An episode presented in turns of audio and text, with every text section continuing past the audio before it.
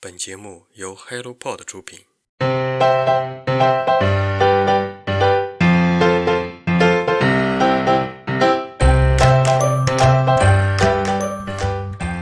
好久不见，我是雪茄。本来春天已经在路上了，但是倒春寒好像又出没了。最近这一两个月的事情发生的都比较突然，感觉放在历史的时间线上，我们生活的密度一下子就上来了。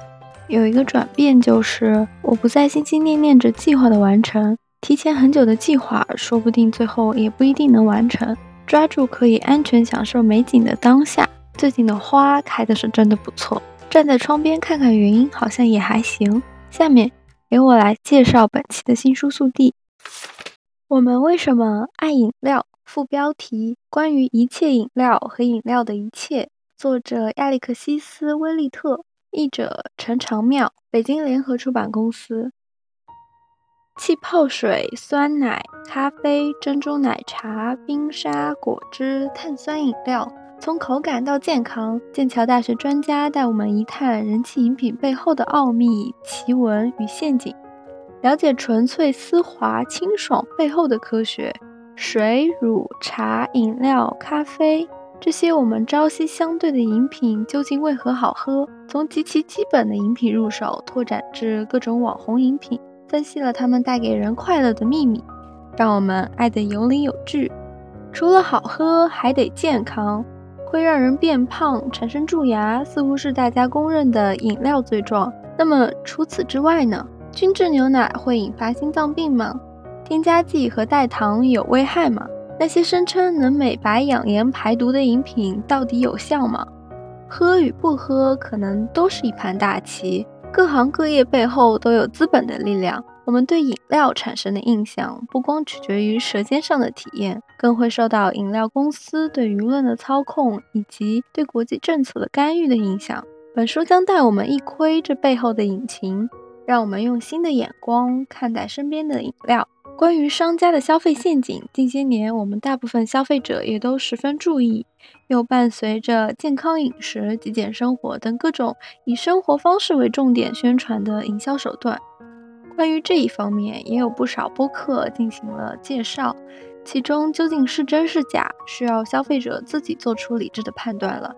要得到一杯热巧克力饮料，需要许多可可树努力许多年，大概要四百颗可可豆才能制成一磅巧克力，也就是说，一枚可可豆荚大约只能生产一块巧克力。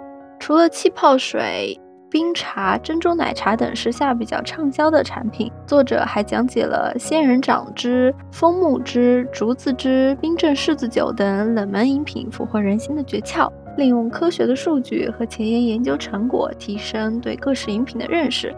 破除健康饮品的洗脑包，让我们更理性的看待各种饮料，戳穿各种健康饮品通用的忽悠公式，替消费者省钱拔草。还分析了饮料公司对舆论的操控以及对国际政策的干预。纽约餐桌，作者艾娜雅洛夫，副标题：美食城市的缔造者，新星出版社。在餐厅用餐时，我们一般不太在意后厨里究竟发生了什么。当然，除非菜出了问题。从事非虚构写作超过三十年，居于纽约、食于纽约的艾娜亚洛夫，带领我们深入美食腹地，拜访成就餐桌美味的五十三位幕后主使，从星级酒店到街边小吃摊。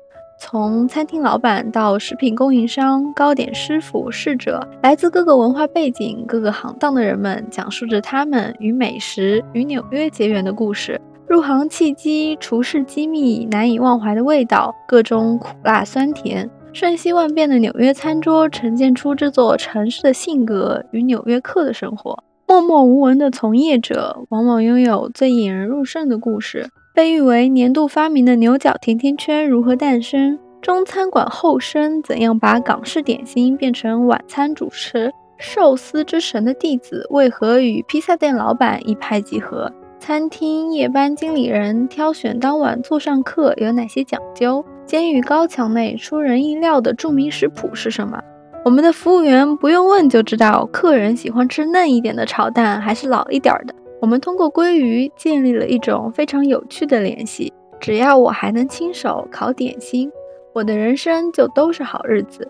人人都说，如果纽约所有墨西哥人都回老家了，那这个城市的食品行业也就消失了。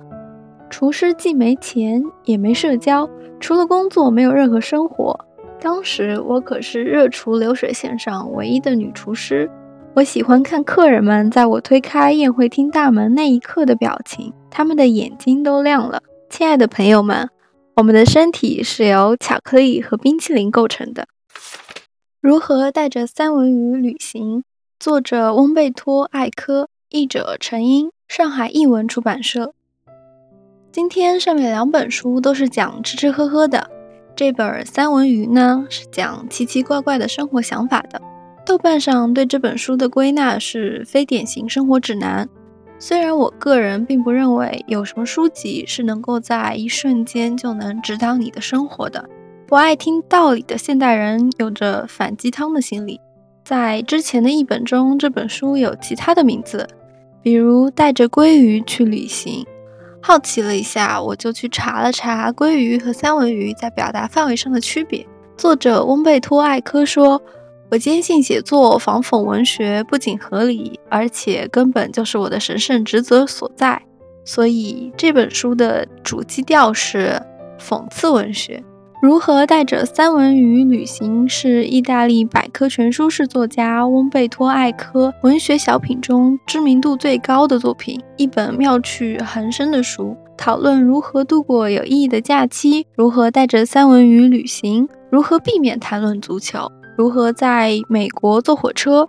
如何谈论动物？甚至如何成为马耳他骑士？戏谑、挑衅、幽默，是深刻与世俗不可思议的结合。艾科以他顽童般的机智和天才般的玩世不恭，对那些我们从未想过的问题予以解答，又对习以为常的答案提出质疑。一个个看似无脑的话题，在他笔下变得既有趣又深刻。引领我们窥探现代生活的荒诞。OK，那么今天的节目就到这里，祝我们都平安幸福。如果你有什么想说的，欢迎在评论区分享，让阅读成为一种可能。我们下期再见，拜拜。